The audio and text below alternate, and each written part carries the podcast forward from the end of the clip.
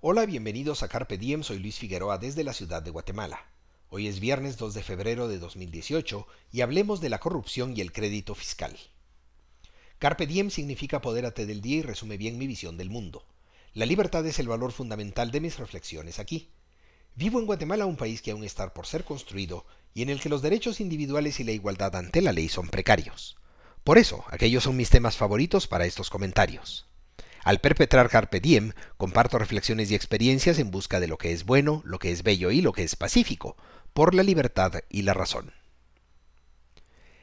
El hecho de que la frase devolución del crédito fiscal incluya la palabra devolución indica claramente que se refiere al acto de reembolsar, reintegrar, restituir o retornarle el crédito fiscal a su legítimo propietario. Indica también que el que reembolsa, reintegra, restituye o retorna tiene algo que no le pertenece y que se lo devuelve a quien sí le pertenece.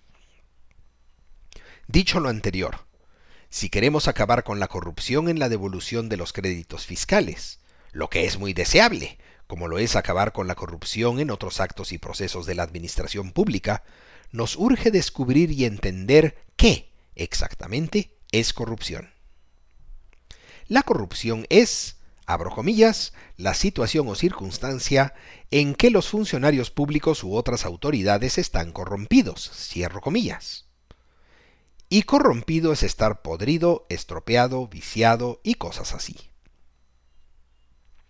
¿Qué es lo que permite o facilita que los funcionarios y otras autoridades estén corrompidos?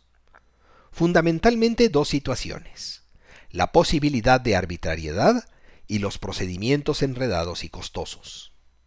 Hay arbitrariedad cuando en las decisiones y actuaciones de los funcionarios y autoridades privan la ilegalidad, injusticia, abuso, desafuero, atropello, iniquidad, tiranía, despotismo, parcialidad, improcedencia y o abuso de autoridad.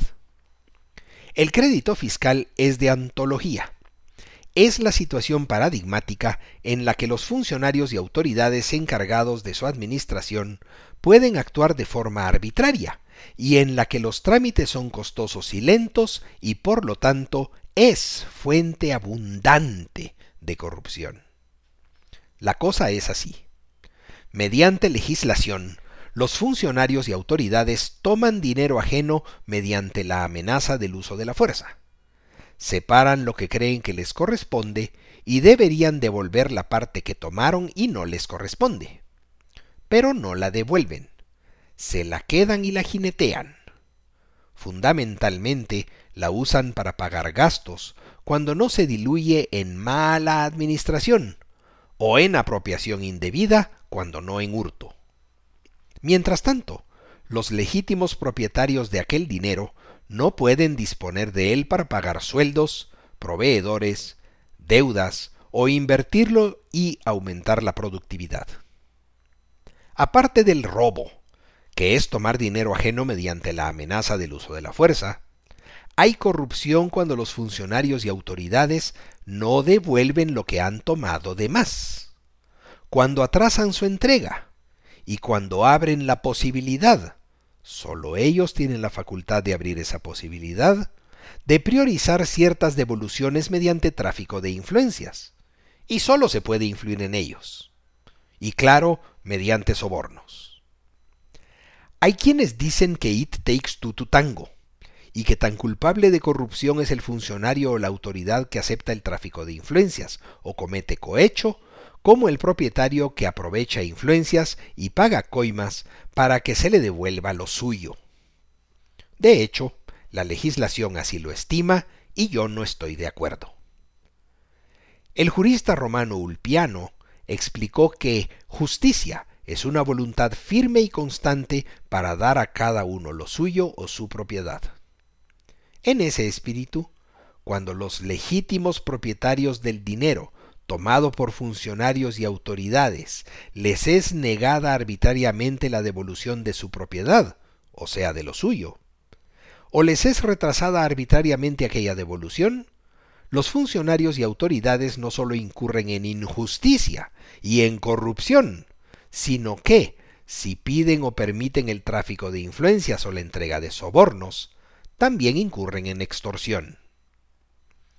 Para cumplir con sus obligaciones comerciales y morales, o solo para recuperar lo que es suyo, su propiedad, los legítimos, los legítimos propietarios del dinero que ha sido tomado de más por los funcionarios y autoridades deben someterse a la extorsión y a la corrupción impuesta por quienes tienen el poder para decidir si devuelven o no el dinero que no les corresponde y para decidir cuándo.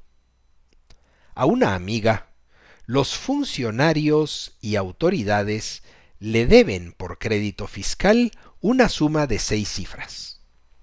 Como ella necesita el dinero y es suyo, le preguntó a un contador si era el momento de iniciar un proceso administrativo para recuperar los fondos.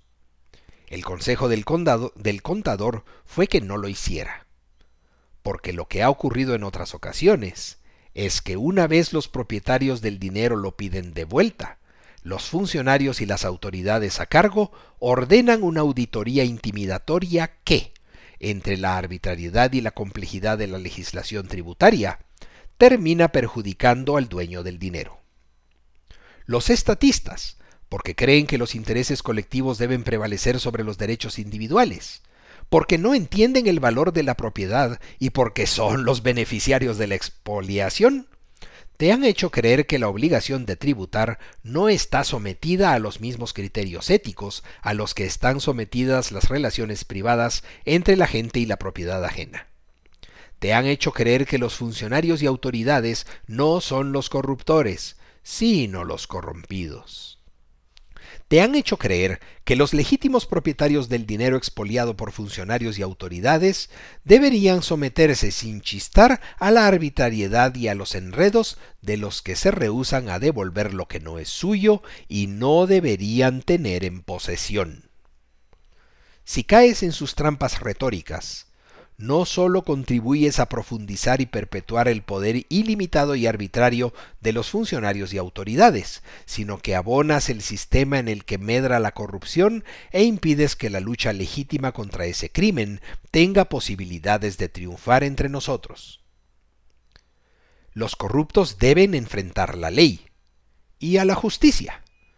Y para entender más la naturaleza perversa de la corrupción, y la del estatismo que la cultiva, te invito a visitar el siguiente sitio web numidia.ufm.edu y a buscar en el search los siguientes vídeos. Corrupción en la historia. Corrupción ayer y hoy. Impuestos, corrupción y transparencia en Guatemala. Análisis económico de la corrupción. Dicho lo anterior, ¿es posible una solución razonable más allá de la corrupción? ¿Cómo se resuelve de fondo este asunto de los créditos fiscales? ¿Cómo evitamos la tormenta perfecta para la corrupción? En un artículo titulado Reformemos el IVA a las exportaciones, por Lizardo Bolaños, artículo que puedes googlear. Lizardo hace una propuesta razonable que comparto. Abro comillas. Ejemplos abundan para hacer una buena reforma, como lo muestra la experiencia internacional que va de Uruguay a la Unión Europea. Ya sea usando, ya sea usando un IVA cero o una cuenta corriente tributaria, es posible quitarles al gobierno y a la burocracia y a los políticos involucrados el poder de extorsionar a las empresas pequeñas y grandes del país. Y claro, quitarles a los empresarios la tentación de resolver el problema pagando mordidas. Cierro comillas. ¿Y qué hacemos con los empresarios culpables de cohecho? Las penas para el cohecho activo, el que soborna, son de entre 1 y 5 años de prisión con multa de 100 a 3 mil quetzales. Si yo fuera juez, basado en que los impuestos son una forma de robo y que la retención de los créditos fiscales son ilegítimas e ilegales y que se prestan a extorsión, le daría al culpable de sobornar la pena de un año conmutable y el máximo de la pena monetaria. Eso con el propósito de no dejar impune el delito. En la sentencia explicaría bien por qué.